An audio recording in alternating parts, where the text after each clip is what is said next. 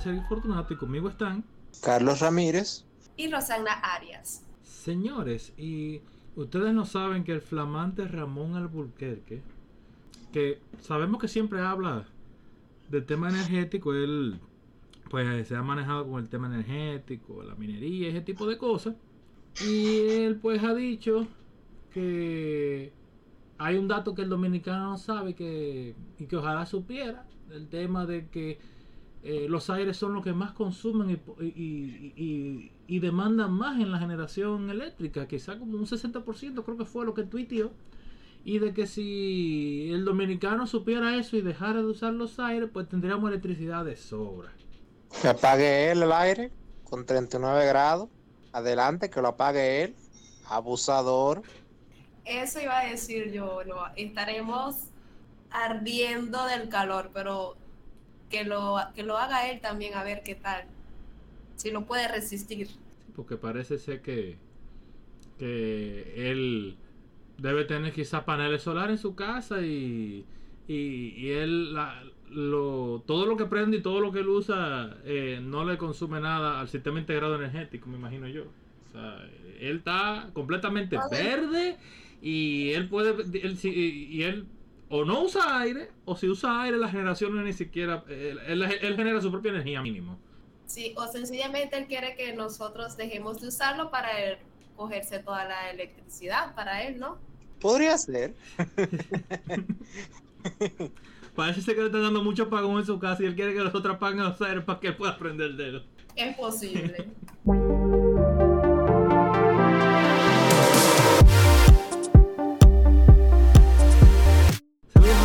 y bienvenidos a República 21. En el episodio anterior hablamos sobre los cambios que le hicieron los diputados a la ley de extinción de dominio. Hoy queremos pasar revista a los dos años de gobierno de Luis Abinader y el PRM. La idea de Abinader es de cambio y poder transicionar a una gestión que opaque y muestre que el PLD en sus 16 años no supo gobernar ni administrar correctamente los fondos han iniciado y anunciado una serie de obras que han durado más de 10 años sin hacerse o terminarse. Debido a que el dominicano dio un voto de rechazo al PLD, el gobierno ha optado por trabajar para mantener popularidad y apoyo que les permita gobernar al menos cuatro años. Esa popularidad les ha costado en momentos clave de tomas de decisiones y han tenido una pésima comunicación política. El gobierno luce muy ambicioso y no sabemos si lograrán terminar obras en cuatro años o en ocho, eh, o en ocho si logran eh, reelegirse. Ahora bien, hemos visto dos años que hasta cierto punto los compromisos políticos han puesto de manos atadas las decisiones que se podrían tomar y los funcionarios que se deberían de nombrar o de destituir en caso de que no lo estén haciendo eh, bien.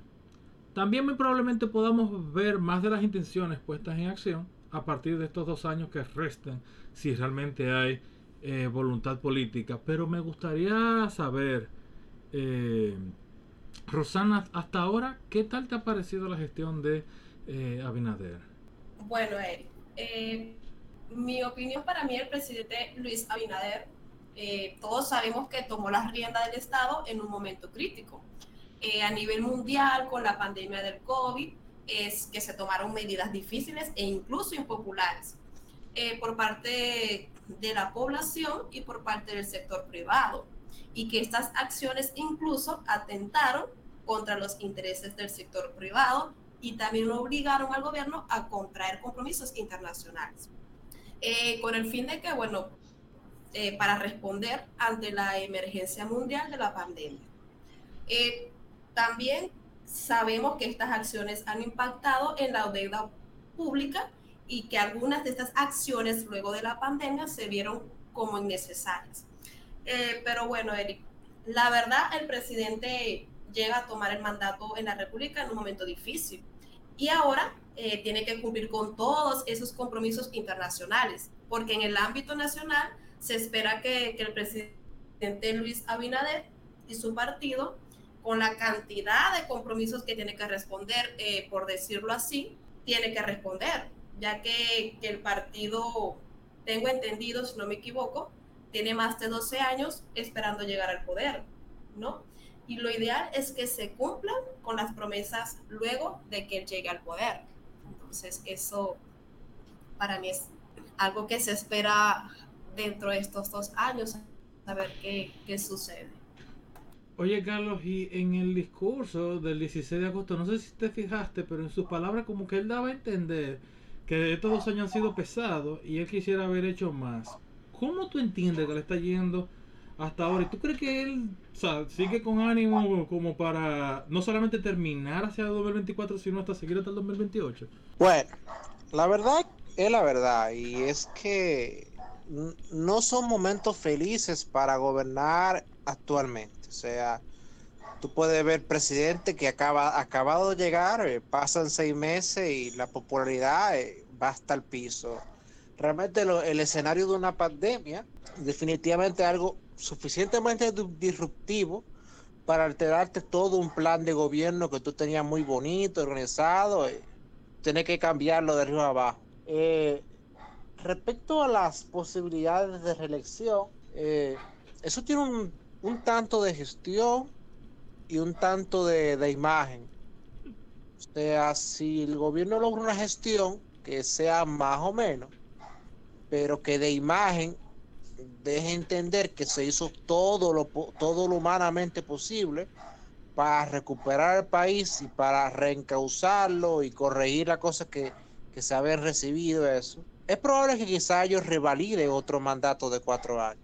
O sea, es probable o sea, todavía estamos a dos años que, para ser franco, eh, en dos años eh, apenas tú puedes construir, ¿qué te digo?, eh, un proyecto residencial. O sea, la, madurez de un proyecto de construcción son 18 meses. Entonces te, te podrás imaginar en cuatro años, que son 24 meses, qué tantas obras tú puedes terminar o qué tantas políticas públicas tú puedes ya implementar que la gente pueda ver. Eso es muy, eso, eso es muy fácil decirlo y, y es más difícil hacerlo. O sea, y más cuando él se tuvo que concentrar el primer año entero en tratar de sacar al país de la pandemia. Eso, eso es que hay que ser claro, o sea, es una realidad. O sea, eso que él, eso no es que él quiso, no quiso, sino que se tuvo que concentrar el primer año solamente en eso. Entonces, se podría decir en buen dominicano que hay que chancearlo, pero también hay, algunos manejos que debería ir corrigiéndolo. Y como tú bien decías, eh, la toma de decisiones parecerá que sí, es bueno, cuando venga una decisión impopular le dan para atrás, pero es que ese no es el manejo. Ese no es el manejo. O sea, tú cuando tú vas a tomar decisiones, o cuando tú estás sopesando decisiones, tú debes hacer el cálculo si eso tiene costo político. Y si tú no estás dispuesto a asumir ese costo político, pues ni siquiera te preocupes en decirlo. No lo haga ya y ni lo anuncie. Pero tú, si estás sopesándolo y todavía no tienes claro, ¿para, para qué tú comunicarlo? Para luego, cuando tú veas que sí tiene costo político y que tú no quieras asumirlo, entonces echate para atrás entonces, después se quejan cuando la oposición le dice que parecen improvisados. Entonces, ese, ese es un tema que deben corregir. Y eso, y eso es independiente, que si hay pandemia, si hay guerra de Ucrania. No, no, hay un manejo que tiene que corregir ellos, en ese sentido. Algo que se ha cacareado es la idea de que por fin se tiene un ministerio público independiente, pero por la dinámica de lo que se llega a ver y decir a lo interno del Ministerio Público, pareciera más como que tenemos un show mediático. Hay sometimientos de casos, eso sí, sí, ahí se están sometiendo eh, casos, pero aún nosotros no sabemos cuál va a ser el desenlace de esos casos. Eh, y pues a lo interno, aparte de las críticas que uno ve y, y, fiscales comentan y eso, es como que, ok, tú tienes ahora un, un, Consejo Superior del Ministerio Público que le tienen como parece un temor a la procuradora y se convierten como un sello eh, gomígrafo. Quizás este Ministerio Público sea independiente del PLD y puede que también sea, eh, pero nosotros de verdad habrá que ver con todo el desempeño de lo que hagan si realmente serán por ejemplo también independientes de la influencia de la fuerza del pueblo y también de este propio gobierno, porque quizá Abinader no tenga nada que ver ahí, quizá gente más cercana a Abinader no tenga que, eh, ver, o sea, él nombró y tiró su decreto, pero la dinámica de lo que se mueve detrás de batidores, uno, uno, solamente sabe lo que ellos dicen que están eh, haciendo y que de repente ahora tenemos varios casos pesados que también involucran a sectores económicos que no han apoyado a este gobierno y como que todo el mundo quieto en primera. No se sabe qué es lo que va a, pasar y, y, estamos en eso. ¿Ustedes qué opinan?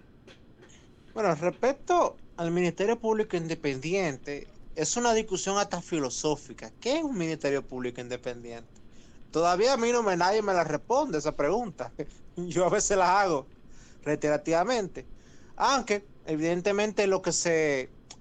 La, lo que la gente entiende en la calle es que, bueno, eh, el dirigente político que tenía el PLD en ese cargo hacía que todas las decisiones de la persecución, de la corrupción y de la implementación de la justicia fueran eh, decisiones políticas totalmente. Entonces, eso es lo que generó que el país tuviera el índice de corrupción, de percepción de corrupción eh, altísimo, realmente. Y algunos dirán, bueno, la percepción es manejable, pero bueno, el índice de soborno no es manejable. si te hace una encuesta y un porcentaje del empresario alto te dice que tuvo que pagar soborno eh, y que ni, y eso, esos funcionarios no fueron perseguidos, eh, ya eso te va a dar una idea. Entonces yo creo que el cambio es respecto a ese, esquema y evidentemente nadie puede señalar que Miriam Germán es dirigente del PRM ni, del, ni de la Fuerza del Pueblo y, y se asume que bueno las decisiones que tomará serán sopesadas respecto a, a lo que dice el derecho. Ahora cabe señalar que tenemos una realidad del sistema jurídico. La, las leyes que tenemos, tanto el Código Penal como el Código Procesal Penal, eh, son o son antiquísimos o, meten unas reglas que realmente el, Estado dominicano nunca ha podido cumplirlas o se le hace cuesta arriba cumplirlas. Entonces, evidentemente a dos años tú no puedes instrumentar bien un, un expediente basándote en la forma que el Código Procesal Penal te, los, te, obliga a hacerlo. O sea, es cuesta arriba. Y evidentemente con un código penal antiquísimo que tenemos nosotros, es mucho más difícil tú tipificar eh, casos de corrupción que tienen incluso manejos administrativos que son nuevos. muy difícil. Entonces, eso es una realidad.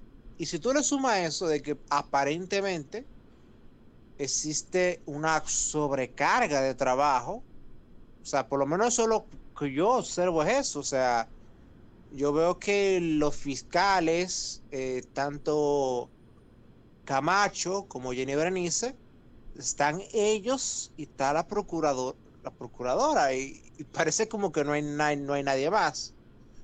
O sea, parece como que están ahogados por la carga de trabajo y eso quizás revela que o bien la Procuraduría necesita más recursos o bien eh, se, necesita una mejor una mejora administrativa de cómo opera ese Ministerio de la Persecución de la Justicia. Aquí le decimos Procuraduría, pero realmente es un Ministerio de Persecución de la Justicia. Y eso, tú hablas del Código Procesal Penal, pero estamos hablando que, el, que inclusive ese, ese, ese código fue en los 2000 que se, que se aprobó. No sé si se necesite porque no, no domino la y del procesamiento eh, penal. No, Son, dos cosas. Está el Código Procesal Penal, que es como se instrumentaliza el proceso jurídico, y el Código Penal de cuáles son las tipificaciones, los delitos, todo eso. No, sí, y, yo sé que tenemos un código penal que, que, hay que... O sea, que se tiene eh, que, reformar. Lo que no sé si con lo que se tiene, el, eh, si, si, más pesa el código penal que necesita reformarse, o si es que también el código procesal penal necesita reformar, eh, volverse a reformar para mejorarlo. porque. Las la dos cosas hay que reformarlo, porque el código penal, tú sabes que es antiquísimo es antiguísimo. Y el Código Procesal Penal realmente fue un copy-paste del Código Procesal Penal alemán. O sea, tú te podrás imaginar que Alemania tiene todo un andamiaje institucional para hacer cumplir esas reglas y tú importar eso para acá, eso, o sea, eso de locos. Al menos que hay una intención malsana de que realmente a las reglas sea demasiado alta, no se puedan cumplir y eso degenere en, ya tú sabes qué, ¿verdad? Sí, que de hecho a mí me sorprende eh, que recientemente, pues, eh, con el tema del caso antipulpo, me parece, que la que la procuradora adjunta de Jenny Berenice pues decía del tema de la jurisprudencia a favor de la corrupción y a mí me, me sorprendieron esas afirmaciones no porque porque fuera algo nuevo o no con respecto a la, a la justicia, porque al final de cuentas el juez con lo que tú le presentas pues eh, juzga con respecto a derecho. Es decir, ok, tú me, tú me pasaste el asunto. A mí me sorprende más por el hecho de que mm, eh, al ella no haber comenzado ahora a, estar en tribunales y a estar persiguiendo, no son del tipo de comentarios que yo escuché antes.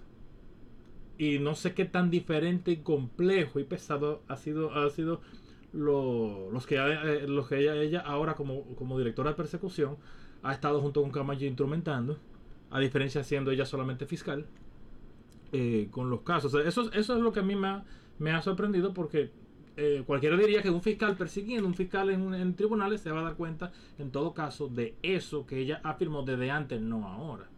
Pero es algo que, que bueno, si hay que cambiar el código penal y el, procesal, eh, eh, hay que hay que cambiarlo porque si se va a reformar la justicia y realmente se quieren castigar a los corruptos, eso hace eso hace falta. Eso hace falta. No sé si Raúl sí, tenga algo. adelante. Eh, muy bien esos comentarios que, que, han, dicho. Eh, pero yo para responder con respecto a la independencia del Ministerio Público, eh, para mí siempre eso va a ser, va a estar en puesta en tela de duda, ¿sabes? Porque siempre va a estar respondiendo a los intereses ya sea del, del partido o del Estado o de la figura del mismo presidente o de los mismos intereses que puede tener la Procuraduría y del personal también que lo ejerce. ¿Me entiendes? Entonces, eh, nunca se va a saber realmente qué grado de transparencia opera la Procuraduría, ya que podemos ver casos donde si se destapan, eh, en muchas situaciones que son como que para mí de índole dudosa, pero eh, nunca vamos a ver los desenlaces porque no sé, nunca, nunca los estamos viendo los resultados de, todos esos casos. Y a la final, yo sí estoy de acuerdo que parece un show mediático, porque todos los meses eh, entiendo o analizando, veo que, que todos los meses hay una nueva película que nunca termina y no sabemos realmente quién es el bueno ni el, ni el malo de esas películas. Solamente sabemos cuándo se estrenan. Entonces es que para mí yo, yo opino sobre, sobre este sobre este comentario. Siguiendo por el tema educativo, eh, realmente ha sido una sorpresa, por lo menos eh, cualquiera se hubiese esperado eh, una mejor gestión de alguien que pues estaba tiene su currículum y su pedigrí en el área educativa. Pero a nivel educativo ha sido, con todo y que supuestamente ha, recibido todo una, serie de reconocimientos por, eh, durante la pandemia, pero nosotros no nos paramos de, eh, de, leer y escuchar las quejas de padres, de, eh, de, familias y, y, demás, los reportes de los, de los periodistas de todo, el, de todo el tema de cómo se estructuró y cómo se dio el, año escolar. Y, y ni siquiera mencionar los los contratos con los materiales y el tema de eh, del tema de la educación digital y a distancia eh, los escándalos que se dieron los negocios eh, públicos que al final de cuentas las víctimas son los niños dominicanos o sea el ya inclusive tanto fue el asunto que el nuevo ministro ya se está curando en salud y, está, ya está dando los pasos que bueno pues merecen ver hacia dónde se va a dirigir el, sector educativo, pero la verdad que eh, se esperaba mucho más Y yo he dicho como que mucho duró Fulcar ahí. Bueno, con educación, eh, para no alargar el cuento, eh, estamos viendo lo que es evidente, el fracaso de la, del sistema educativo planificado centralmente del Estado. Y eso yo diría que no es nuevo, o sea, no es una cosa de que, ay, Fulcar llegó a manejarse mal. Es algo que se viene desde hace muchísimo tiempo arrastrando y que se hizo más evidente con la asignación del 4%. O sea, no es con el 4% que se ve que aquí no se sabe manejar la educación de, de forma planificada centralmente. Es que el 4% lo hace más evidente hacer más recursos. Eso, ahí es que yo mucha gente perdía. Entonces, necesariamente hay que discutir una verdadera reforma del sistema educativo que introduzca competencia, introduzca responsabilidad de los padres, introduzca sistemas de eficiencia competitiva en los planteles que son públicos, eh, que los mismos profesores tengan que dar la talla. O sea, recordemos que aquí hace poco se publicó que los profesores se quemaron un examen que le hicieron. Entonces, imagínate tú, eh, ¿qué puede salir bien de todo este enredo? Te diría que no han dejado de quemarse, salvo eh, ciertos maestros de maestros en ciertos sitios que que los que logran eh, aprobar son donde están esos maestros de maestros que están trabajando para que eh, salgan a camino. Pero o sea, no han dejado de quemarse. O sea, en cada evaluación docente, eso es lo mismo. Y lo mismo, y lo mismo. Y todo el mundo queriendo. Porque también eso es algo que también genera cierta.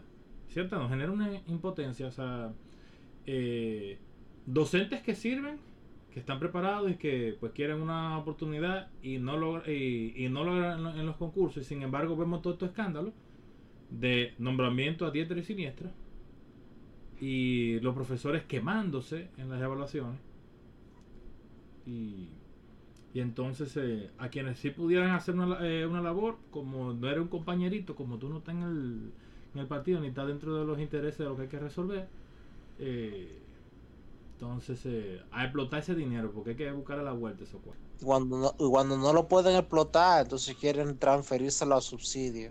Mm. esa es la nueva. Donde el compromiso político probablemente pues dolió a, más de uno, eh, nos dolió a, a todos por el impacto inclusive de la imagen internacional, es el hecho de haber puesto en manos de un sindicalista el transporte vimos o sea, cómo estaba siendo afectado directamente el turismo por hacerle la vida imposible a compañías orientadas a la movilidad como Uber. Gracias a Dios que eh, lo quitaron y en su lugar ahora eh, veremos a qué logra hacer eh, Hugo Veras, pero oye, está fuerte que, que tuviera a extranjeros, turistas y, y, en medios de, de, prensa internacionales como que estaba reportando e, e, ese lío y no, y lo fuerte es que tú tienes una institución que supuestamente tiene que regular eso y tuvo que venir el ministro de turismo a resolver el problema. Que al final esa Imagínate, eh, imagínate el desorden. Y que, y que su solución, si bien ok era una solución, no era tampoco la que ayudaba tanto a la competencia. Es decir, a que, a que, a que el asunto se desenvolviera. Pero algo es algo. Y otra cosa, eh, Hugo Veras, que yo sepa, no estudió eh, el área de transporte, ni urbanismo, ni nada. Hugo Vera, eh, digamos que es interesado en el tema, pero no es un experto. Entonces, me trae curiosidad de cuáles son los técnicos que saben del tema que están acompañándolo. Porque si no, eh, volviendo a, la acusación principal que le hace la oposición, se estaría improvisando.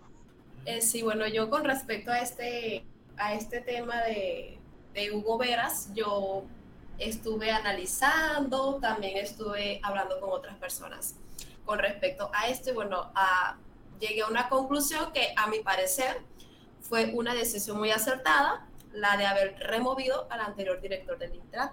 Eh, porque yo pienso que, que, esta persona presentaba demasiados intereses de los sindicalistas de transporte, que de por sí ya son un poder, eh, sin tener a alguien dentro del gobierno. Ahora que tú le sumas que tienen a un sindicalista eh, de uno de los sindicatos más poderosos y lo tienen manejando eh, en una dirección como el Intran. y yo pienso que le estás dando demasiado poder a las decisiones de un grupo que responde solamente a sus intereses y que tiene la facultad de incluso de paralizar al país, yéndose como ejemplos a, huelgas, ¿no? Donde afecta obviamente a los empleados y donde afecta también al sector privado, porque tomamos una huelga y ya los empleados no llegan a su trabajo y el sector privado pierde muchísimo dinero al tener que cerrar porque un gran número de empleados tiene que movilizarse, no solamente dentro de la ciudad, sino que empleados desde el interior del país hasta la ciudad. Entonces, eh, yo pienso que, el Intran tiene que ver con todo. Y si, y si se hace de la vista gorda frente a las exigencias que hace un grupo de sindicalistas y más aún con el tema de los aumentos de los pasajes, le estás dando demasiado poder Así que yo pienso que, a mi parecer eh, fue una decisión acertada haber removido al anterior director. Ahora bien, eh, haber colocado a Hugo Veras es, un asunto que vamos a ver si realmente va, a ser efectivo, como lo dijo Carlos. Eh, ya que haberlo colocado allí, pues ya es un tema de aceptación popular, porque no sé, hablando un poquito de lo contrario que dijo eh, Carlos, que no tiene la experiencia, pues eh, yo, yo pensé que él tenía más aceptación en este momento que cualquier otro dirigente del partido. Y su posición es muchísimo más neutral y más administrativa que la que tenía eh, una persona como el anterior director de lo que era un sindicalista. Entonces, pero ya, ya ustedes con, la más experiencia, pues ya debe, creo yo que, que no tiene la experiencia, ¿no? Pero yo, yo lo pensaba así. Hay puntos luminosos que podemos eh, mencionar, como son la labor de la Cancillería con las eh, relaciones que se han ido estableciendo y mejorando con diferentes eh, países, y asimismo como se han estado recibiendo pues más turistas y, y han habido unas buenas obras y una serie de programas de, eh, turismo bastante, bastante buenos y, y, pues el país está eh, vendiendo y eso es, eso es bueno, que, el, que la imagen del país vaya avanzando, que tengamos buenas relaciones, nuevos acuerdos con diferentes eh, países. Sin lugar a dudas, la disponibilidad de vacunas contra el COVID-19 contra el COVID-19 y y toda esa parte de la, de la gestión, independientemente del, de, de, cómo eh, se haya trabajado el tema de, del evitar que la gente se, se contagie, pero el tener disponibles las vacunas y que la gente se pudiera eh, vacunar eh, es un punto luminoso en estos dos años del, del gobierno de Luis Abinader. También se han mejorado los trámites para exportación con aduanas, aunque lamentablemente yo no sé ustedes, pero eh, para mucha gente se la están poniendo en, en China hasta para consumo eh, privado. Eh, así como parece ser que hay ciertos intereses con el tema de las energías verdes. porque parece ser que están favoreciendo la importación de vehículos eléctricos a ciertos grupos, pero para que otra gente pueda importar cualquier otra cosa, parece ser que hay que estar como que mojandito la, la, la, mano. Pero díganme ustedes qué, qué piensan de la parte de de aduana? Bueno, yo no tengo mucha gente en aduana, pero al parecer la se ha insistido en una mejora de la eficiencia de los procesos y parece que se quiere mejorar el aspecto del, de la carga y descarga en los puertos, por lo menos lo que, en lo que aduana le compete en ese tema. Eh, se ha logrado instalar los asuntos, los escáneres en los puertos para asegurar que no entre contrabando ni asuntos de drogas y eso. Y por lo menos las recaudaciones en aduana eh, han aumentado a un nivel significativo, aunque, aunque, y ahí voy a poner la nota agria, habría que deflactar esa, esa recaudación. ¿Qué deflactar? Bueno, ver qué tanta, eh, qué tanto de eso es inflación. Bueno, algo que a mí me tiene de lo que se ha hecho estos años escéptico, muy, muy escéptico, es el anuncio de que ya las 11 facultades de medicina del país eh, vayan a graduar médicos convalidados para ejercer en Estados Unidos. Pero si eso junto a las regionales de la UAS que van a construir en diferentes ciudades lo logran, eh, es un avance eh, significativo. Yo sí sé de que de que recientemente, recientemente como hace, antes de que entrara eh, de las tú hace unos dos o cuatro años, ya el, el, currículum de UNIBE, los estudiantes salían de medicina, salían con el conocimiento para tomar el USMLE. Eso sí sé que ya lo venía y que Pucamema estaba en el tema de la acreditación para la carrera de, de medicina. Pero ya el tema de que tú salgas eh, convalidado, de que tú te graduaste y los gringos te dicen, venga mis hijos, vengan, pueden ejercer aquí. Eh, entre eso y por ejemplo construir la UAS, eh, o sea, los regionales en todos los lados que, que, se anunciaron, eso es eh, sumamente bueno. Ojalá que, ojalá que sea así y ojalá que se puedan terminar esas regionales porque nada más con ese tema de traer, atraer a jóvenes eh, brillantes que vengan a estudiar medicina aquí, que puedan pues también eh, ejercer un poco aquí, después irse a, Estados Unidos, pues eso.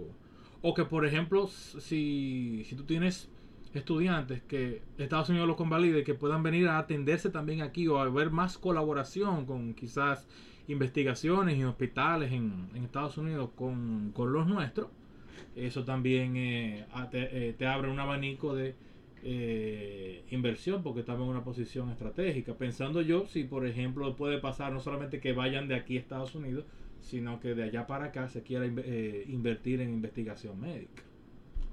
O sea, a mí me parece muy buena esa, esa idea porque así la juventud se, se anima más se anima a estudiar. Ahí, bueno, con respecto a, esa a ese esas universidades he escuchado hablar muy bien de esa, de esa casa de estudio y aunque he escuchado tantas opiniones negativas como positivas, pero esa me parece muy, muy buena y, espero que no sea solamente en, en medicina, sino que también le abran las puertas a, otro, a, otras, a otros tipos de estudio, ¿no? De, de, educación, de administración, porque sería muy bien poder... Eh, levantarle el ánimo a, la juventud de, este país. Parece muy buena. Yo hasta recientemente que me entero que aquí había 11 facultades de medicina, eso realmente es para mí nuevo. Yo voy a contar como de 7 a 9, como 7 facultades, pero también 11. Eh, Yo pensaba que eran 7, pero si el, si el presidente ya sé que son 11, bueno. Eh, el tema es, eh, la medida yo lo veo positivo, eh, en el sentido de que quizá va a mejorar el, turismo educativo, o sea, gente que venga de otros países a estudiar acá para luego ir a ejercer en Estados Unidos. Por lo menos yo lo veo positivo en, en ese tema, porque si no, es una una fuga de cerebro. O sea, gente que se forma aquí para irse a vivir en Estados Unidos. Eh, no le veo mucho sentido, por lo menos en la educación que es pública. El privado que, haga lo que se dé su gana, porque él paga su educación. Pero eh, la parte de las extensiones de la UAS me preocupa si esas extensiones se están haciendo en base a la necesidad de esas provincias o meramente políticamente, bueno, eh, estamos extendiendo la UAS aquí al pueblo. Independientemente de que esa extensión, nada más de derecho y, y qué te digo, otra carrera hay más, pero en una provincia más o menos deprimida, eh, yo estoy seguro que más abogados no son, no son realmente necesarios, digamos. Por poner un ejemplo, o sea, mi, preocupación es, o sea, eh, esas extensiones de la UAS van a responder a la necesidad de esas regiones o van a ser un enfoque de que, bueno, eh, ponemos la extensión por ponerla, independientemente si, si esa, esos conocimientos que se impartan ahí eh, tengan un efecto derrame en la comunidad.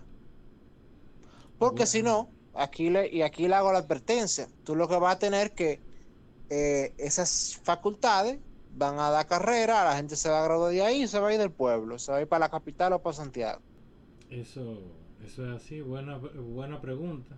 Creo que ellos, con parte de las cosas que estaban en planes, eh, decidieron arrancar en FAI y cosas que quizás, cosas que estaban en planes, ok, vamos a darle, vamos a construir, cosas que se tenían en idea, eh, a darle para allá porque hacen, eh, porque hacen falta las universidades. Pero sí, como tú dices, hay que ver si en los consejos, eso, en esos famosos consejos de desarrollo social, y las gobernaciones y demás, eh, si ya se han hablado de las necesidades se va, y se van a ofrecer carreras según la necesidad, eh, sería lo ideal para que se puedan desarrollar ahí, eh, ahí mismo, porque no hacemos nada con llenar la capital más de gente y, Santiago. O sea, no, sí, porque la, la, queja o la idea es que, bueno, es que toda esa gente de los pueblos venía aquí a la capital a estudiar, porque no había forma de estudiar allá.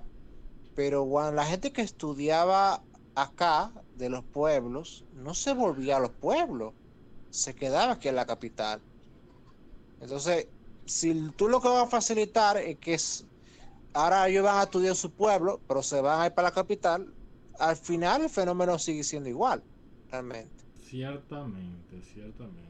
En materia de transformación digital e innovación, es muy importante el paso de la agenda de transformación la licitación del Internet 5G y que ya se está desplegando en el país y que por los acuerdos que se vienen haciendo y pues la imagen que se está dando de inversión del, eh, del país, pues eh, ahora tenemos más, más, tecnología, por ejemplo, satelital, porque ha entrado eh, Starlink, eso genera confianza. Eso genera confianza, eso es muy bueno porque mientras más gente venga a invertir mientras más desarrollo tecnológico podamos tener, mucho mejor. Pero una cosa, mientras nosotros tengamos ese 30% de impuestos en las telecomunicaciones, no veremos el avance a nivel tecnológico necesario para mejorar los procesos de transparencia y reducción de la burocracia del sector público y, que, y, pues que haya más investigación y desarrollo en el sector eh, privado. Y, ya, y llama la atención, un país que supuestamente quiere digitalizarse, quiere expandir la, la cobertura a todos los sectores sociales, llama la atención que tenga un impuesto justamente a ese rubro que sea de lujo. O sea, un impuesto de un 30% a algo es un impuesto a algo que es de lujo. O sea, hay una contradicción entre lo que la publicidad del Estado dice y lo que real y efectivamente la DGI hace.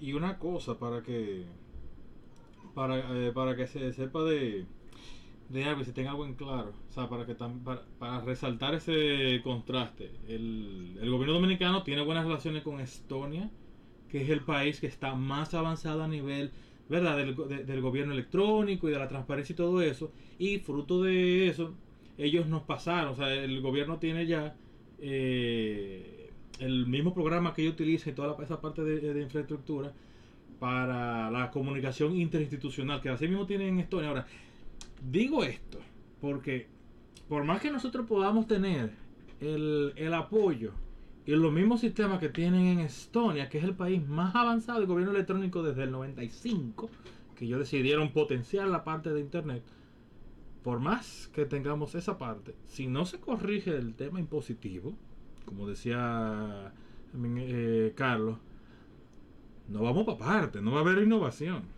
No puedo dejar de mencionar eh, que el gobernador del Banco Central ha sido pues eh, ratificado para mantenerse que se le ha llamado pues el, el mago de Oz, para pues que se mantenga la política monetaria y que a los agentes económicos eh, tener, tenerlos en paz, tanto los de adentro como los de como los de fuera. Ahora bien, se trata de terminar bien, logros que se puedan ver, no intenciones ni excusas. Le quedan dos años de gestión que ojalá estén despejados de compromisos políticos y llenos de determinación si es que quiere intentar otro periodo.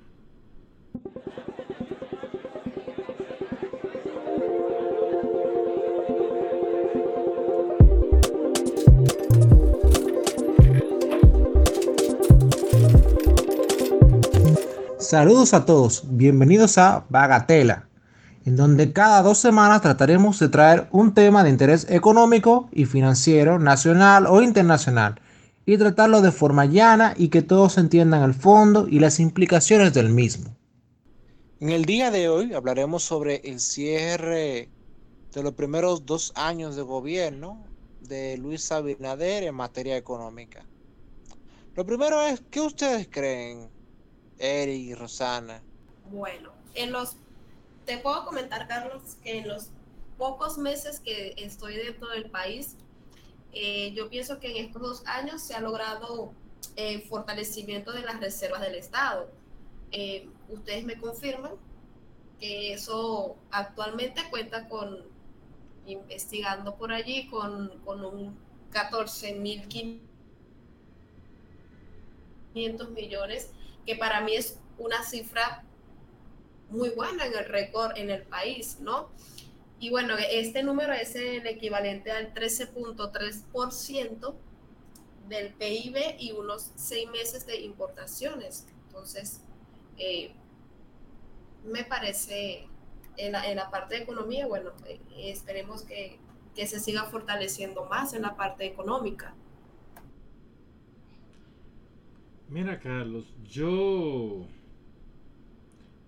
Yo lo que hubiese esperado más porque yo entiendo que estamos en crisis y que le dio duro el tener que bregar con la, con la pandemia y todo eso y, que ahora eh, tenemos yo entiendo todos los factores que puedan haber internacionales fantástico muy bien qué chulo pero yo creo que así como hablábamos de las decisiones y los momentos clave yo creo que nosotros económicamente a nivel micro porque a nivel macro creo que se ha hecho uh, de, de, todo y, los números pues eh, nos mantiene a la vista de a la vista de todos eh, fuera estamos nosotros como la para como dirían en, en, el urbano. O sea nosotros estamos demasiado eh, bien y estamos recuperándonos pero a nivel micro a nivel del dominicano de, de, a pie a menos que tú estés en un trabajo bien remunerado y, y eso y aún así cuando tú vas a los supermercados la inflación a la verdad que está matando y se perdió una oportunidad de, de oro para trabajar desde el inicio de una reforma eh, fiscal que de verdad hubiese ayudado mucho más a los negocios y a la gente eh, a avanzar más. Yo, yo creo que a nivel político creo que se logró más para el dominicano probablemente de a pie que a nivel económico. Por lo menos para lo que la gente pueda como que hacer y sentir. Por eso digo, porque a nivel macro el gobierno se ha desempeñado, oye, nítido. Está apoyándonos ¿no? Por, eh, hasta, hasta el 2024. Eh, sí, evidentemente hay diferentes miradas. Eh, cuando uno analiza economía, eh, uno debe irse por áreas, básicamente. Y los primeros dos renglones es lo macro, que se refiere ya a los grandes números, a grandes cifras, y lo micro, Ahora, cuando hablamos de macro, eh, usualmente lo primero que se viene a, a, mencionar es el PIB, que es el Producto Interno Bruto. Y hablando del PIB, en el año 2019 era de 89.032 millones de dólares. En el 2020, eh, en el periodo, o sea, sabe que la pandemia nos no vino a golpear duro, fue en el 2020. Eh, esa cifra se redujo hasta 78.923 millones de dólares. Es decir, que cuando Abinader llegó al poder, eh, él recibió un decrecimiento de 11 mil millones de dólares, que reflejado en el PIB per cápita es un decrecimiento de 15.4%.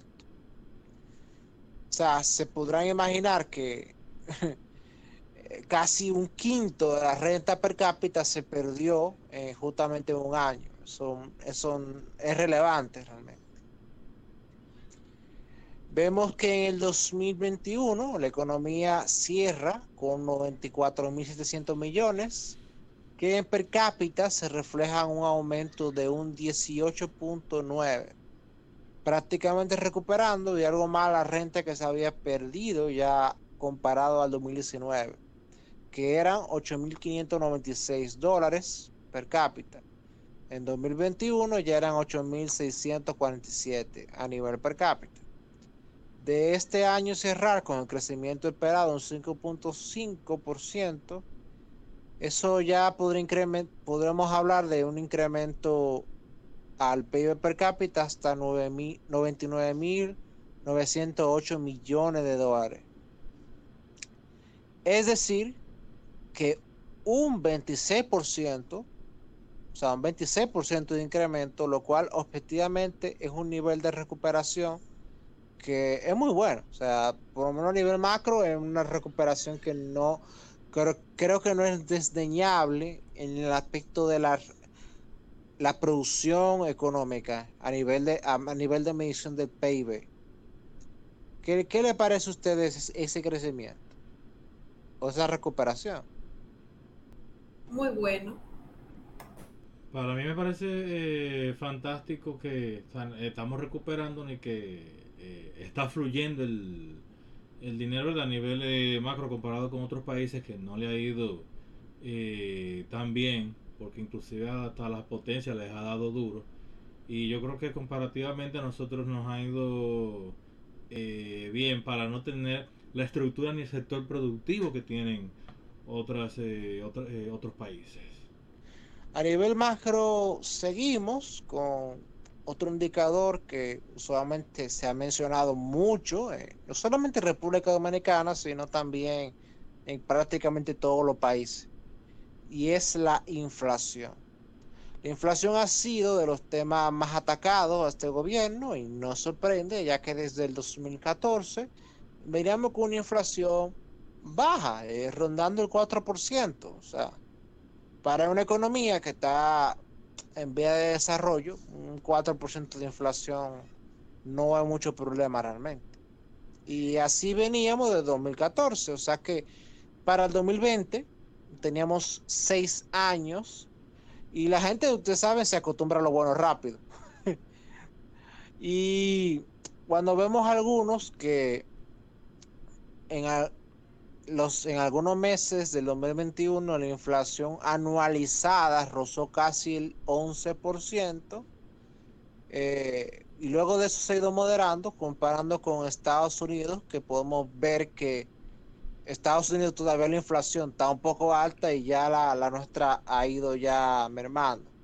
Cuando tomamos la cifra anualizada, concretamente. Eh, evidentemente la gente nunca va a estar contenta. Eh, o sea, se acostumbraron por seis años a una inflación de un 4% anual. Y evidentemente tomará un tiempo para regresar a esa cifra de inflación. O sea, actualmente ya según el último reporte del Banco Central estamos en un 8.20% de inflación. Lo cual, repito, eh, para gente que está acostumbrada a un 4%, es alta, es el doble. Todavía, todavía estamos en el doble del promedio de inflación del 2014 al 2019. 2019-2020. Entonces, ¿cuándo veremos una inflación? Si, si las cosas siguen como van, eh, de un 4%, eh, es probable que eso lo veamos ya para marzo del próximo año. Eso es lo que más o menos se tiene proyectado.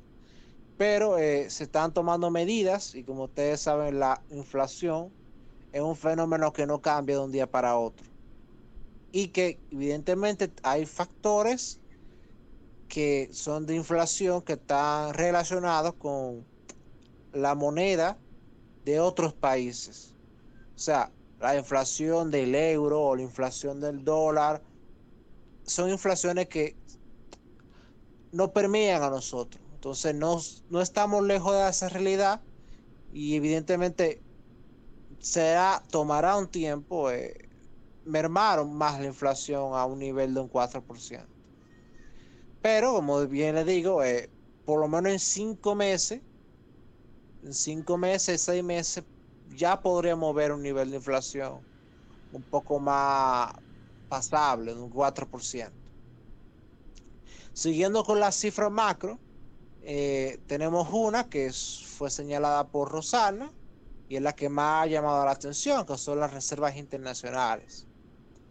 A julio de 2022, las reservas internacionales ascendieron a 14.172 millones de dólares. Eso comparado con agosto del 2020, que eran 7 mil millones de dólares. O sea, tenemos el doble de reservas internacionales en dos años. O sea, en dos años se duplicaron las reservas internacionales. Y una pregunta te tengo ahí, Carlos. Eh, antes de que tú nos digas un poco más para que quizá, eh, eh, todo el mundo lo sepa, quizá eso le ayude a, a todos, pero ¿qué representa? O sea, para el gobierno decir que tiene esos 14 mil millones de dólares en, eh, reserva, eso es solamente contando lo que, eh, lo que tiene el Banco Central a mano, o también se monitorea, por ejemplo, eh, todo lo que todo el mundo tiene ahorrado en dólares. Concretamente, esas son las posiciones monetarias en dólares que el Banco Central puede intervenir para no alargar el cuento. O sea, no es que todo eso está es del Banco Central, pero el Banco Central más o menos lo puede utilizar. ¿Alguna otra pregunta? Bueno, siguiendo, siguiendo con ese tema, eh, para que tengan una idea, porque siempre es bueno comparar eh, Costa Rica, es una economía tanto parecida a nosotros, ya que tampoco son, no son productores de petróleo ni, y tienen un recurso que sea base de ingreso de divisa. Eh, Costa Rica, eh, que para el 2020 tenía reservas más, más altas que la de nosotros. Eh, al día de hoy las reservas internacionales de Costa Rica son menos de la mitad de las que tenemos nosotros. Entonces eso más o menos nos indica que por lo menos en ese, en ese manejo de reservas internacionales eh, vamos bien, o sea, objetivamente hablando vamos bien. Y para los que no sepan macho de economía, las reservas internacionales son básicamente las divisas con la cual el país puede disponer para pagar sus compromisos externos sin agregar un peso más. O sea, si se para la entrada de divisas, ¿qué tanto tiempo ese dinero nos da para seguir cumpliendo con los compromisos que tiene el país? Entonces, unas reservas internacionales altas, como tenemos ahora, de 14 mil millones, de más de 14 mil millones de dólares, le dan certidumbre a los actores económicos de que podrán seguir haciendo sus actividades porque hay recursos para, para responder ante una eventualidad, un pago, una cosa. Porque entonces, eh, tú entonces dijiste que compromisos eh, foráneos, es decir, que las reservas, las reservas en dólares son eh, más para eso, o sea, no se pueden utilizar eh, para compromisos internos. Bueno, habrá que definir compromisos internos, porque también el manejo de la tasa de cambio se, a veces se recurre a las reservas internacionales. O sea, se venden dólares para justamente aumentar la liquidez de dólares y evitar un, un aumento de precio por algún cambio en la, en la básicamente en, el valor de la divisa. Y mucho, y mucho de, de este de estas reservas internacionales altas eh, explica eh, justamente que hemos tenido una apreciación de la moneda en los últimos cinco meses. Sea, mucha de esa apreciación es explicada de que existe una certidumbre de que aquí, dólares hay de, de aquí para adelante. Entonces no hay ninguna preocupación de, de que tengo que coger muchos dólares ahora para cumplir con un pago en tres o cuatro meses, sino que ya se da por entendido que hay dólares. Entonces, siguiendo con las otras cifras, eh, evidentemente, como hablamos de la inflación, también tenemos que hablar de la otra cara de cómo se combate la inflación. Y la inflación se combate con el manejo de la política monetaria, cambiando la tasa de interés. Eh, se recibió una tasa de interés de un 3.5% en agosto del 2020, que luego fue bajada a un 3% hasta diciembre del 2021. Cabe señalar que históricamente es uno de los periodos de una tasa de interés más baja. O sea, por lo menos yo no recuerdo los últimos 30 años que se haya bajado la tasa de interés al 3%. Entonces, es una, una medida de estímulo monetario significativo. Eh, ya para diciembre del 2021, evidentemente ya ahí está picando eh, fuerte la inflación y se empieza ya paulatinamente ir subiendo la tasa hasta al actual 8%. Es probable que veamos dos o tres incrementos más de la tasa de interés, aunque de un 0.25, o sea, 25 puntos básicos. Es decir, que de un 8% podemos ver una tasa de interés cercana a 9 antes de diciembre. Entonces ya saben, eh, no se pongan cariñosos coger préstamos porque todavía va a subir más la tasa.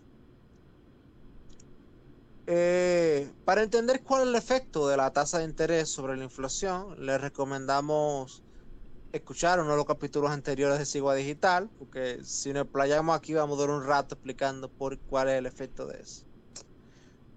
Eh, para que tengan una perspectiva, eh, con Costa Rica otra vez, ellos, Costa Rica tiene una inflación de un 11.48 anualizado. O sea, la inflación de Costa Rica está más alta que la de aquí. Y ellos subieron la tasa en el mismo periodo. Ellos no, ellos no tenían una tasa en un 3.5. Ellos tenían una tasa en el 1. O sea, cuando ellos empezaron a subir la tasa, ellos la tenían en el 1%. Ya se podrán imaginar el nivel de estímulo por la parte monetaria que tiene que haber para bajarlo al 1%. En una economía que no es muy grande, digamos. Y ellos actualmente la han subido un 8%, igual que nosotros, hasta ahora, la, tasa de interés, de interés en Costa Rica. Ahora, siguiendo con lo macro, en competitividad, en el ranking de hacer negocios, eh, el Banco Mundial, eh, estábamos en el puesto 115 con 60 puntos y lamentablemente debido a, a, que se descontinuó su publicación, no tenemos la evolución que se dio de esos indicadores hasta ahora. O sea, el, índice, el índice de hacer negocios eh, por unos chismes políticos que se armaron ahí, eh, bueno, lo descontinuaron ya. Entonces ya no hay, ya en el Banco Mundial no saca ese, ese índice. Eh, siguiendo con lo macro, en libertad económica, en la medición que hace el Heritage Foundation sobre libertad económica, se observa una mejora pasando un 60.9 en 2020 a 63 puntos en el 2022. Dentro de esta medición, para que sepan por qué fue que se aumentó, eh, se resalta efectividad de la justicia de 18.2 a 55.9. Eh, de aquí viene el asunto del, del, Ministerio Público Independiente y todo eso. tiene también un efecto económico ese y aquí el índice lo, refleja. Eh, la libertad de hacer negocios subió de un 50.3 a un 68.1. Eso es más o menos coherente con la lógica del gobierno actual, que es más pro negocio, amigable a los negocios, y bueno, presidente es empresario, o sea que no creo que pueda ser diferente. Eh, para tener una perspectiva, eh, volvemos a compararnos con Costa Rica. Eh, cuando nosotros pasamos de 60.9 a 63, Costa Rica pasó de 65 a 65.8 a 65.4. Es decir, que Costa Rica apenas, bueno, Costa Rica mejoró un poco y nosotros aumentamos.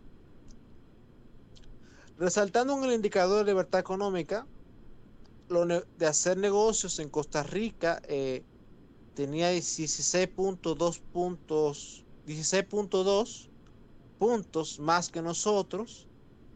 Y para, para, el 2022, para 2022 nosotros le superaremos con 2.1 puntos. Aunque llama la atención que libertad financiera, la distancia de puntaje sigue igual con Costa Rica, ganándonos por 10 puntos, que es un aspecto que se debe mejorar, o sea, porque todavía bueno, no o sea, mejoró mucho lo otro, pero eso se quedó prácticamente igual. Eh, además de que presentamos un leve retroceso en la libertad del mercado laboral. O sea, el Estado va estar limitando la libertad en el mercado laboral y eso hay que ponerle ojo para que no, no degenere en otras cosas que son mucho más perjudiciales. Eh, pasando a la deuda, eh, es un punto que se ha criticado mucho. En lo relativo a la deuda, la misma se afectó respecto al ratio con el PIB por el decrecimiento de la pandemia. Evidentemente, si tú tienes la deuda en relación al PIB y el PIB decrece, tu nivel de deuda aumenta, aunque sea el mismo nivel absoluto. Y eso fue lo que hizo que la deuda del gobierno central eh, alzar a un 56.6% del PIB, que sumando la cuasi fiscal, ese porcentaje se elevó a casi un 70%. Cifra que es muy preocupante para economía en, en, en vía de desarrollo como la nuestra. Actualmente la deuda del gobierno central bajó a un 50.4 y la suma de la cuasi fiscal bajó a un, o sea, cuando sumamos la cuasi fiscal, eh, se queda abajo de un 60%. O sea, de un 70 bajamos un 60. Lo cual explica por qué las agencias crediticias no nos han, no han chanceado respecto a nuestras calificaciones de deuda cuando le han bajado la nota a otros países. Y aquí hay que dar un reconocimiento realmente al ministro Jochi Vicente. O sea, se ha manejado de una forma prudente en la, lo que es el manejo de la deuda y el manejo de las finanzas públicas. La oposición ha criticado mucho respecto a que, bueno, se, se, sigue tomando deuda y eso, pero es una crítica de, de ropa interior, básicamente, que ellos tomaban deuda constantemente igual y, la deuda de ellos se incrementaba relativo al PIB. Por lo menos esta gestión, esta administración, puede decir que la han reducido o, tienen vista de reducirla todavía más, la relación de deuda con el PIB. Ya que abordamos lo macro, antes de seguir con lo micro, me gustaría escuchar sus comentarios ustedes de Eric Rosan? Sobre todo con eh, todos los compromisos que están pendientes. Lo que yo espero es que no se tenga que resolver con tantos préstamos. Porque eh, a menos que se tenga un plan, que ya sabemos que por ahora no va a venir reforma, sino que va a tener que él reelegirse para someter una reforma fiscal, eh, que se sigan pagando, si se tienen que eh, tomar más préstamos, que se, eh, que se sigan pagando, pero que eh, se pongan las condiciones para, para que no se tengan que tomar tantos préstamos, porque como quiera, aunque el gobierno pague, eh, si se sigue trabajando el plan y la agenda pública a base de, préstamos, ya, va, ya habrá que ver con qué rapidez se va pagando. Porque es fantástico, el gobierno está pagando lo que el PLD jamás le iba a dar la gana de, pagar. Eh, pero con qué rapidez se va pagando eso versus la, eh, velocidad con la que se toma eh, prestado. Nos va a doler menos, pero quizás, pero nos va a doler igual y lo vamos a, a, sentir. Bueno, por lo menos si de asumir que el manejo financiero siga igual para los próximos dos años, podríamos ver que la deuda, el nivel de deuda relativo al PIB eh, baja de un 50.4 a un 45, 44%, cual es positivo realmente. Y de seguir así, de seguir así y, abriendo una reelección, digamos, eh, se podría ubicar a finales del 2028 en casi un 30%. Eh, evidentemente, tu manejo financiero, desde una, punto perspectiva quizá eh, liberal, eh, ojalá el gobierno tenga un superávit primario y financiero. Pero lo cierto es que todavía nosotros como sociedad no hemos acordado tener ese manejo de, presupuesto, lo que, lo que ingresa y gasta el Estado. Entonces, por eso que todavía por ahora eh, existe un déficit financiero, pero el déficit financiero es con todo de que todavía no se ha decretado una, una regla fiscal por ley, eh, que creo que estaba entre la propuesta del gobierno, que no se han aplicado. Sí, estaba en la, eh, pero de haber una regla fiscal que determine que la, la deuda contratada eh, tiene que ser una fracción del crecimiento, podemos ver en una década que se termine pagando una buena parte de la deuda. Desde una perspectiva financiera, claro está. Bueno, Carlos, ¿qué te digo? Como dicen ustedes, ¿qué te digo? Tú sabes que em, para mí esto es como una clase. Eh, me gusta mucho porque le estás explicando muy detalladamente todo. Y bueno, espero que, que nuestros oyentes también estén entendiendo un poco acerca sobre la parte de lo macro. Y bueno, eh, continúa con, con lo micro para poder darte un comentario final, pero por ahora es muy interesante y bueno, estoy aprendiendo muy bien tu clase. Eh, gracias, para eso está. porque está muy interesante y muy explicativo. Sí. Entonces, siguiendo con lo micro, en lo micro ya ahí entramos en los impuestos. En este gobierno eh, ha, habido un pésimo manejo político y comunicacional.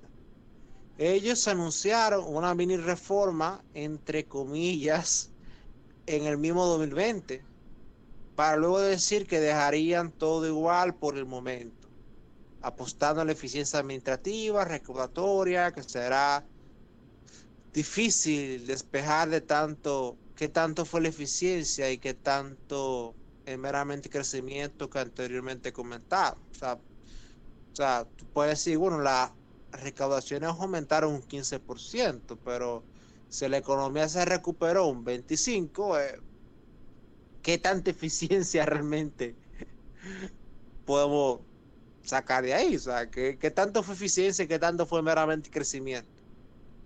Es una cuestionante. Eh, sí, vimos ese, ese traspié de anunciar una mini reforma para luego echarse para atrás. Eh, pero luego en el 2021 se, también se estaba discutiendo que si iba a ser una reforma. Y se comentó que habían varios proyectos y por lo menos un proyecto de eso se filtró y la gente comentó, comentó. Y el punto es que también se echa para atrás ese proyecto o cualquiera de los proyectos, porque no sé, no, nunca se llegó a decir que era que es el proyecto que se filtró el que se iba a aplicar. Ahora, ese habrá sido uno de los tantos proyectos que había, evidentemente. Eso otra vez un pésimo manejo de la, por lo menos de las decisiones políticas y de la comunicación de las decisiones. Porque, eh, y aquí ya entramos en sugerencias, eh, si tú tienes varios proyectos, hazlo público. Y el que tú veas que le guste más a la gente, tú aplica ese. Pero no tenga un secretismo para que tenga el riesgo de que se filtre el que la gente le guste menos y entonces te ataquen por el que le guste menos, entonces tú tengas que retirar todos los proyectos. Porque tanto que te gusta la popularidad, exacto. O sea, públicalo todito y, y dale para allá para que. exacto. Y, y, si la gente no le gustó ninguno, tú quédate bien porque tú lo retiraste todito. Ahora, si se filtró, ya queda la idea de la gente, bueno, pero esto era un palo acechado. Y evidentemente se echaron para atrás en el 2021 y como sabemos, el, en este año 2022 no hay discusiones de, de proyectos de reforma porque de haber una reforma en este año habrá que aplicar, aplicarla el año 2023 que ya es un año que empieza la campaña. Porque ustedes saben que la campaña de nuestro país viene ya a finales de octubre, por ahí, agosto, ya ahí empiezan a caravanear y cosas. Entonces, no es muy positivo que es justamente en ese año eh, se apliquen unos nuevos impuestos o, nuevos esquemas fiscal. Y por eso el gobierno lo que lo ha tirado es para si, si ellos se reeligen, entonces aplicarlo ahí. O sea que por ahora en impuestos eh, habríamos que habría que esperar evidentemente los resultados de las elecciones y ver en octubre no octubre sino ya por el mismo, el mismo agosto septiembre en septiembre del 2024 vamos a saber qué es lo que es con los impuestos. O sea pero por lo menos ya este 2022 y 2023 no va a haber una discusión respecto a impuestos, al menos que sea los traspiés esto de querer meter impuestos por medida administrativa. Ustedes sabrán con el asunto de que de, que no, que tal sector hay, una, un reglamento que establece que hay que cobrar el impuesto, que el impuesto al Netflix y, y todos esos disparates que realmente no, no recaudan nada y lo que la gente se cabrea. Y la, y la política fiscal, de recaudación, debe ser que la gente esté dispuesta a pagarlo y, que no le moleste tanto. O, o, que si le molesta, por lo menos lo entienda justo. Y si no se logra nada de eso, realmente se está tomando muy malas decisiones en, en política tributaria. Y que ojalá que no Siguiendo con lo micro, siguiéndolo con lo micro, tenemos el comercio exterior eh, las remesas han ido ondulando. Antes de la pandemia eran alrededor de unos 600 millones de dólares mensuales, llegando a bajar hasta 400 millones de dólares en el peor mes de la pandemia. Luego se recuperaron vertiginosamente hasta topar en principio del 2021 los mil millones mensuales en remesa. Desde ahí han ido moderándose hasta unos 800 millones de dólares mensuales. Si bien no es un indicador que el gobierno pueda incidir, sí es uno que le quita presión al sector externo de la economía. O sea, ahí hay, unos dólares que están entrando que le quita más o menos presión al gobierno para asegurar un cierto nivel de entrada de divisas. Del lado de las importaciones, estas llegaron a 2.600 millones en marzo del 2022, superando con creces el último pico mensual previo a la pandemia que ascendió a 1.900 millones de dólares. Lo cual habría que ver qué tanto es el alza de las materias primas que utilizamos, pero aún haciendo esa observación, eh, hay una recuperación significativa. Del lado de las exportaciones, para marzo del 2022 las exportaciones ascendieron a 1.281 millones de dólares. Luego de que el peor mes de la pandemia tocaron 600 millones de dólares. La inversión extranjera en el primer trimestre del 2022 ascendió a unos 1.027 millones, millones siendo el mejor monto si quitamos la inversión de Barrick y la compra de la cervecería, que son grandes inversiones puntuales que se salen de la serie histórica realmente. Entonces vemos que por lo menos las exportaciones, la inversión extranjera y las importaciones van bien, o sea, son señales de una recuperación buena, eh, como habíamos hablado en la parte macro. Respecto a la balanza comercial, eh, esta se ha deteriorado, llegando a un saldo negativo de 1.200 millones solamente en marzo de este año. Tema que habría que darle seguimiento, aun si consideramos que el alza de las materias primas internacionales seguramente afecte mucho este indicador. Ahora, siguiendo con lo micro, vamos a un tema que es súper curioso porque ya depende de la perspectiva realmente. Y es el empleo. Ahora que, lo, ahora que nos referimos al empleo, agárrese bien porque son muchos números, son muchas estadísticas. En el cuarto trimestre del 2019, la población ocupada ascendía a 4.716.189. Y en el momento más fuerte de la pandemia cayó a 4.246.695. Es decir, 470.000 empleos menos. O sea, se imaginarán en un país como el nuestro, que es pequeño, o sea, una pérdida en un año de 470 mil empleos es importante.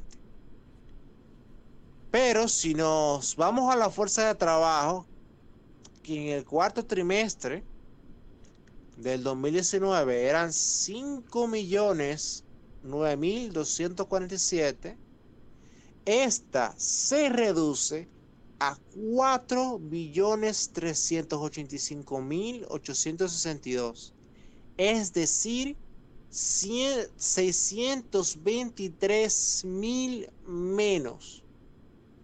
Ahora, o sea, eso, es la fuerza de trabajo, como se, o sea, eso, es una cifra mayor, considerando el tamaño de nuestra economía. ¿Y qué diferencia hay entre la fuerza de trabajo y el empleo? Fuerza de trabajo son todas las personas dispuestas y que pueden trabajar en ese momento. Población ocupada son la, es la población desde que está vendiendo China hasta el que es un empleado de un banco. Ahora, evidentemente, ante estas cifras en rojo, tremendas, eh, ¿Cómo andan actualmente eso? Los ocupados, los ocupados están en 4.702.017. Depende de quién tú seas. si tú eres oposición, si tú eres de la oposición y estás escuchando esto, la noticia para ti es que faltan 14.172 empleos. Si tú eres gobierno, la noticia para ti, o si tú eres, si tú eres gobierno, tú simpatizas con este gobierno, la noticia para ti es que recuperamos 450 mil empleos. Ya yo le dejo que cada quien coja las cifras que le guste. En, la, fuerza de trabajo eh, son 4 millones 958 mil 268 si tú eres oposición, o sea, de la Fuerza del Pueblo, de la, FUPU, o de los, reformistas, o del PLD, la cifra para ti es que faltan 50.979. Ah, tú puedes hacer lo que tú quieras, tuitear esas cifras si tú quieres atacar al gobierno. Esa es la cifra para ti. Y si tú eres del gobierno o simpatizas por el gobierno de Luis Abinader, la cifra para ti es que la fuerza de trabajo se recuperó un 92%. Ya ustedes sabrán cuál cifra cogen. Eh, ya si entramos eh, en más detalle en el sector formal, si tú eres oposición, aún le faltan 150 mil empleos. Y el informal tenemos unos 137 mil empleos más que final del 2019. O sea que la economía informal eh, se recuperó y, va mucho mejor que la, formal, por lo menos en la parte del empleo. O sea, relativo al 2019 hay más gente en empleos informales y menos gente todavía en empleo formal falta gente.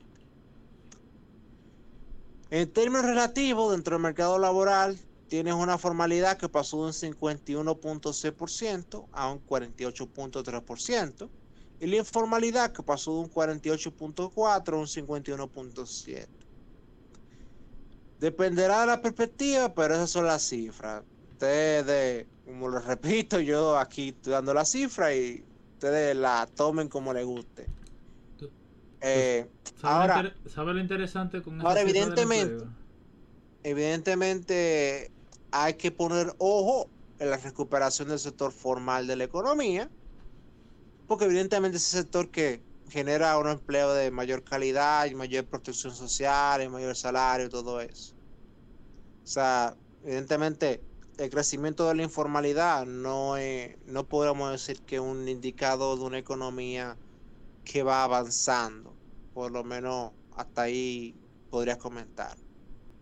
Lo que me parece interesante de estas cifras es que eh, nosotros no tenemos una eh, un sistema laboral ni una reforma como por ejemplo la que llevó a cabo Trump en Estados Unidos, donde la gente podía conseguir trabajo y que y que con todo el golpe que recibieron se recuperaron y nosotros sin, sin tener eso, eh, ha, habido un efecto como trampolín, donde se está recuperando y nosotros eh, no tenemos ni el sector productivo para estar contratando gente, ni tampoco, que, ni, tampoco el sector productivo tiene los incentivos y facilidades para, eh, ven, vamos, ven, mijo.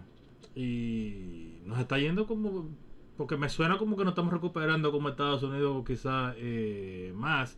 Y ojalá nosotros tener una reforma como la que hizo Trump. Bueno, por lo menos sí. Yo no, a mí no me gustaría compararnos con Estados Unidos, porque Estados Unidos, eh, por lo menos eh, antes de la pandemia, estaba en pleno empleo y cifra de empleo récord y un mercado laboral definitivamente muchísimo más dinámico que el de nosotros. O sea que ya desde las condiciones de partida eh, nos, da, nos están metiendo muchísimos goles Estados Unidos.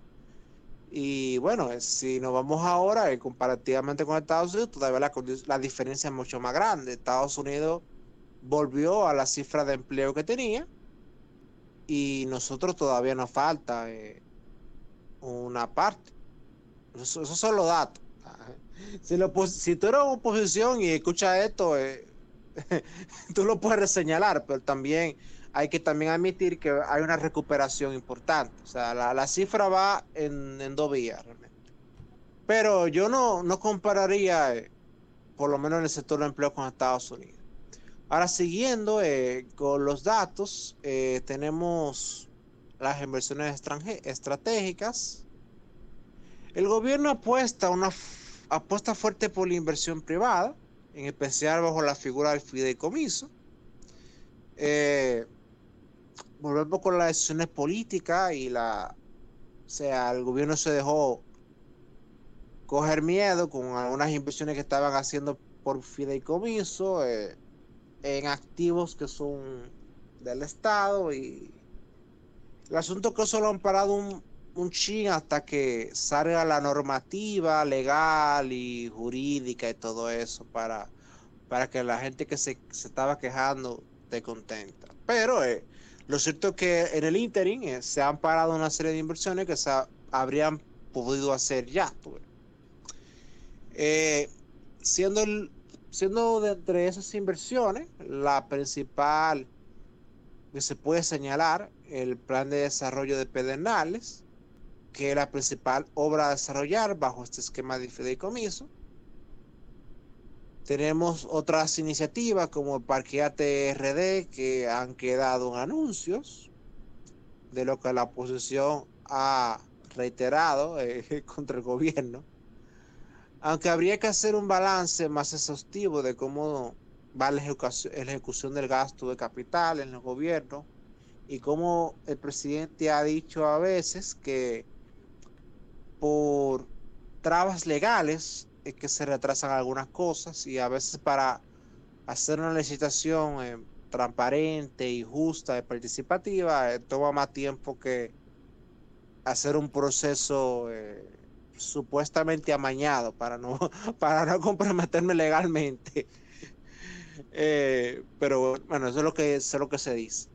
El tema es que se ha seguido con el plan de construir circunvalaciones, que eso era un plan que del anterior gobierno. Asimismo, la, la inversión que también podemos señalar muy importante y muy positiva ha sido la extensión del metro hasta los Alcarrizos y la creación del sistema de teleférico en esa comunidad. También, y es muy importante para lo que tiene que ver con la inversión es, la, básicamente los territorios, o sea, que toda la inversión no se concentre en un lugar, porque la economía es el país entero. Y en estos hay que resaltar y reconocer la fuerte inversión que se está haciendo en Santiago con el monorriel y el teleférico de Santiago. Aún está por verse la concreción de las inversiones del puerto de Manzanillo y otros proyectos como la autopista del Ámbar, o autovía del Ámbar, no sé cómo el nombre quieran ponerle a eso. Hay muchos proyectos de inversión privada que, como bien dijo, eh, se le está dando marcha y eso está muy bien. O sea, se está apostando mucho en la inversión privada. Quizá por eso que en el índice de libertad económica, eh, la parte de libertad de negocio eh, hemos mejorado. O sea, ahí hay una parte que hay que señalar. Ahora, hay que tocar un tema micro muy importante. Este gobierno llegó para hacer un cambio. Escucha la palabra, cambio. Y para cambiar hay que hacer reformas hay que hacer reformas. Entonces, reformas como lo que dije, que la, la regla fiscal no sé, todavía no se ha pasado por el Congreso. Reformas eh, del sistema tributario dominicano. O sea, no podemos tener tantos impuestos tan desperdigados por un lado para otro. Y entonces un sistema que no está funcionando, porque ni el gobierno está recaudando lo que quisiera recaudar, ni la gente eh, se siente cómoda con lo que está pagando, la gente que está pagando. Entonces, evidentemente, eso, hay que, eso hay que reformarlo y no se ha, no se ha hecho. Eh, como bien vimos, el sector del empleo necesita mayor dinamismo. O sea, hay que hacer una reforma de la, ley leyes laborales. Hay que hacer una reforma de las leyes laborales. No solamente para que la economía termine de recuperarse, los niveles de empleo, sino para que lograr terminar de cerrar la brecha que hay entre el empleo juvenil o dicho de otra forma, el desempleo juvenil y el desempleo ya de la gente más con más años. O sea, hay que hacer esa reforma laboral. O sea, no puede ser que tengas un mercado laboral donde hasta los 26, 27 años tú tiene una tasa de desempleo de dos dígitos y la población que está entre 32, 44 años, tiene una tasa de desempleo, güey, más, más menos, un 5%, no, está, no está mal. Eh, pero luego tú tengas el fenómeno de que, bueno, si te despides luego de los 45 o de los 50, te sea difícil emplear. Entonces tú tengas, ahí tienes otra tasa de desempleo. Eh, entonces, esos son los fenómenos que hay que corregir. Entonces, son reformas que hay que hacer. Eh, se habla mucho de la de la desburocratización del Estado, la eficiencia del Estado, pero todavía la, el proyecto este de burocracia cero, eh, por lo menos pareciera que no solamente en anuncios. Es una reforma que hay que hacer. También la, también la, la, reforma de la ventanilla única todavía falta muchísimo. O sea, todavía está en anuncios eso. Otra reforma que hay que hacer es que, bueno, se ha fomentado mucho la zona franca. Pero es que el modelo de zona franca de nosotros ya está agotado. Hay que reformar eso. Porque la zona franca que se están instalando tienen un, valor agregado muy bajo. Muy bajo. Y las que se salen de ese renglón son las zonas francas especiales que son los llamados call centers. Para los que no sabían, esos call centers que ustedes ven están bajo la figura de zona franca. ¿Y qué pasa con los cárceles? Que ustedes sabrán cómo va avanzando la inteligencia artificial y hasta un punto no va a ser necesario mucho los servicios de atención de llamada que podrán ser pasados a inteligencia artificial. Entonces esos son empleos que no tienen tanto valor agregado y que evidentemente esa gente habrá que tú trasladar a otro sector económico. Pero las otras zonas francas, que como bien indico, tienen todavía un valor añadido muy bajo. Y son sectores que tienen reglas especiales para que sea mucho más productivo y no se ha logrado eso. Ahora, ese sistema vive con una dualidad tenemos unas, reglas muy pesadas para la industria nacional y estas reglas especiales para una industria que está orientada a la exportación, digamos.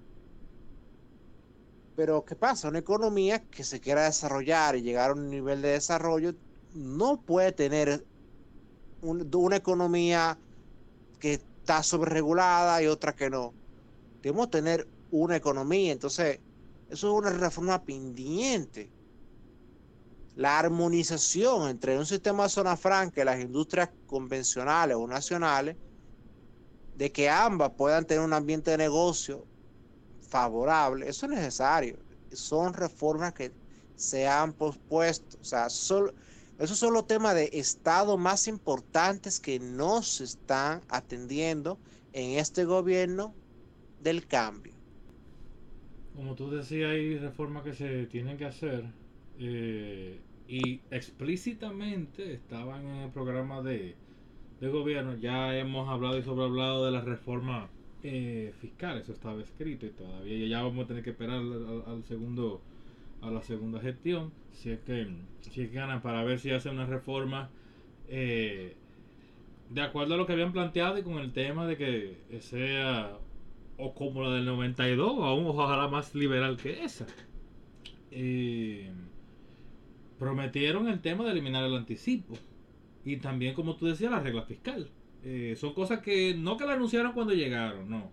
Cosas que estaban escritas ahí en el programa de gobierno. Porque hay cosas que, por ejemplo, tú puedes decir que, y, que la, y, que las han anunciado. Y como tú bien has dicho, o sea, eh, sigue, sigue pendiente. Y van a necesitar más voluntad eh, política, porque si tienen la popularidad, ¿verdad? Y, llegaron y tienen el equipo y tienen a, y tienen gente para, para hacerlo. ¿Qué te detiene? Y es más, si habían compromiso político, si tú tienes voluntad política, tú puedes hacer reformas económicas en estos dos años. Y está bien, te chanceamos que tú no puedes hacer la reforma fiscal. Te la chanceamos, no hay problema. Pero todo lo otro que tú le puedes meter la mano. Métele con la gente de confianza tuya y métela ahora. Porque ya tú no tienes, ya tú, con quien tú tenías compromiso, tú lo tenías por dos años. Ya ahora tú puedes hacer lo que tú quieras. Por dos años. ¿Te la vas a jugar o no te la vas a jugar? Eh, siguiendo con la parte de del desarrollo sectorial, eh, evidentemente se recuperó de una forma vertiginosa el, sector del turismo y anda en muy buena evolución. Aún la construcción, la construcción de vivienda y la construcción de proyectos de otro tipo eh, va en muy buen nivel. La agricultura está por verse cómo se desarrollan ciertas inversiones, como por ejemplo la Cruz de Manzanillo y, el Valle de San Juan, que hay unos proyectos que son muy prometedores, pero eh, por lo menos las exportaciones agrícolas han avanzado a un buen nivel realmente. El gasto público se ha ido frenando en montos globales, pero habría que ver cómo se está dando la distribución de gasto de capital y gasto corriente, ya que puede darse que se esté proponiendo inversiones para cubrir subsidios. La nómina estatal, que es un tema que constantemente vamos a seguir hablando siempre en este espacio, eh, todavía falta mucha transparencia y, mucho reporte actualizado. Entonces, si no hay todavía esa transparencia y, y reporte actualizado la nómina, que es otra cosa que, yo no entiendo por qué no se ha hecho en el gobierno del cambio, de que, oye, eso debería estar público y de de seguimiento por el Ministerio de la Administración Pública, que supuestamente está para eso. Eh. Y no, tú tienes que buscar en cada institución, en cada ministerio, en cada subsecretaría, en cada dirección. Para entonces sacar todo, toda esa base de datos, buscar el último mes que todos publicaron, entonces asumir que está bien lo que ellos publicaron y ahí tú sumas cuántos empleados públicos hay, cuánta nominal. No. Entonces, por eso que todavía no podemos decir, bueno, cómo ha evolucionado la nómina estatal hay uno, ocurrieron unos comentarios de unos aumentos de que por inflación y eso en unas entidades autónomas descentralizadas del Estado. Eh, también, pero fuera de eso, el aumento principal, porque por lo menos se ha anunciado, el aumento de los salarios y los beneficios no salariales a los policías. Siguiendo con otros renglones, tenemos la percepción de la corrupción. Eh, República Dominicana subió en su puntuación a 30 y ocupa la posición 128 de 180 países. En el informe del, 2020 el país estaba tenía 28 puntos, o sea que hemos aumentado dos puntos. No sé si eso sea algo muy bueno, pero bueno, digamos que no estamos empeorando, sino que estamos mejorando muy lento. Vamos a verlo por ahí. Eh, reactivación post pandemia. Viendo cómo se han recuperado los demás países que no podemos comparar con ellos, viendo la situación del mercado energético que ha tenido un impacto, viendo la situación que evidentemente había muchas reformas que el gobierno no ha hecho, pero que no se habían hecho tampoco. O sea, va de lado y lado. O sea, no se habían hecho esas reformas y el gobierno hasta el día de hoy no lo ha hecho. O sea, va, la culpa va para los dos. Lo que, lo que estaban y lo de ahora. Por ahora. Eh, evidentemente, considerando todo eso, podemos decir que tenemos una recuperación satisfactoria. O sea, la economía se ha recuperado eh, rápidamente en uno bueno, con un vigor importante. O sea, porque también hay, hay otras economías que se recuperaron muy fuerte, pero que la que la actividad económica perdió vigor rápidamente al otro año. La, la, economía nuestra no ha sido así, todavía hay un nivel, un nivel de actividad económica importante y se espera que todavía el próximo año exista un nivel de actividad económica importante. el nivel positivo, claro está. Una evolución positiva de, de la actividad económica. Ahora, dicho esto, dicho que la recuperación ha sido importante, ha sido y que hay que reconocer al gobierno por el nivel de recuperación, tomando en cuenta todos los factores las condiciones, hay que poner ojo en los aspectos que se van quedando atrás. O sea, si bien la, la recuperación ha sido satisfactoria y muy positiva y, y muy bueno, hay que celebrárselo, pero eso que no nos pierda de vista que hay cosas que se están quedando atrás, que tienen que corregirse ahora. O sea, no dejemos que la, la fiesta no haga perder la perspectiva. Diga, o sea, porque estemos celebrando no es que está todo bien. Tampoco, tampoco nos creamos eso. No nos vendamos esa película. Lo que le diría a los que nos escuchan es que eh, se aseguren de estarse desempeñando bien en sus trabajos eh, y, que se pongan creativos. Porque eh, si bien no estamos recuperando y como tú dices Carlos, no estamos para hacer eh, fiesta, si de repente pasa algo y, a usted lo tienen que despachar, puede ser que usted consiga un otro trabajo pero el tema está, el tiempo que usted lo consigue, usted está preparado para ese, para ese tiempo. Si usted no está preparado puede ir ahorrando, ahorre, pero sobre todo desempeñese bien eh, para que si son tres meses que usted va a tomar encontrar otro trabajo, que esos tres meses usted pueda resolver. Si no es que le toque esperar como cuatro o seis meses para usted encontrar otro trabajo. Así que es más para que ustedes se desempeñen bien. No sea que se vea feo si eh, por la situación en la que están, quizá usted tenga una de las empresas que le, eh, le, toque la lotería de no irle tan, tan bien a pesar de la recuperación que estamos teniendo. Sí, bueno, yo de verdad felicito muchísimo al, al, país en, en, general, a pesar de sus altos, de sus bajos, bueno, eh, esperando en Dios que siga subiendo más y, y, bueno, de verdad que me encantó muy, muy bien detallada tu explicación, Carlos, y eh, yo pensé que, que, iba bajando, pero al, en el resumen completo, de verdad que, que sí, pues no, no me equivoqué en, las, en los comentarios anteriores con respecto a la economía del país. Si bien no hemos recuperado, si bien hay cosas que están bien y hay cosas que hay que mejorar, lo cierto en economía a veces las comparaciones o análisis son un poco tediosos al considerar todas las variables sin lugar a dudas existen informaciones que quizás no son de dominio público que igual inciden. También pasa eso.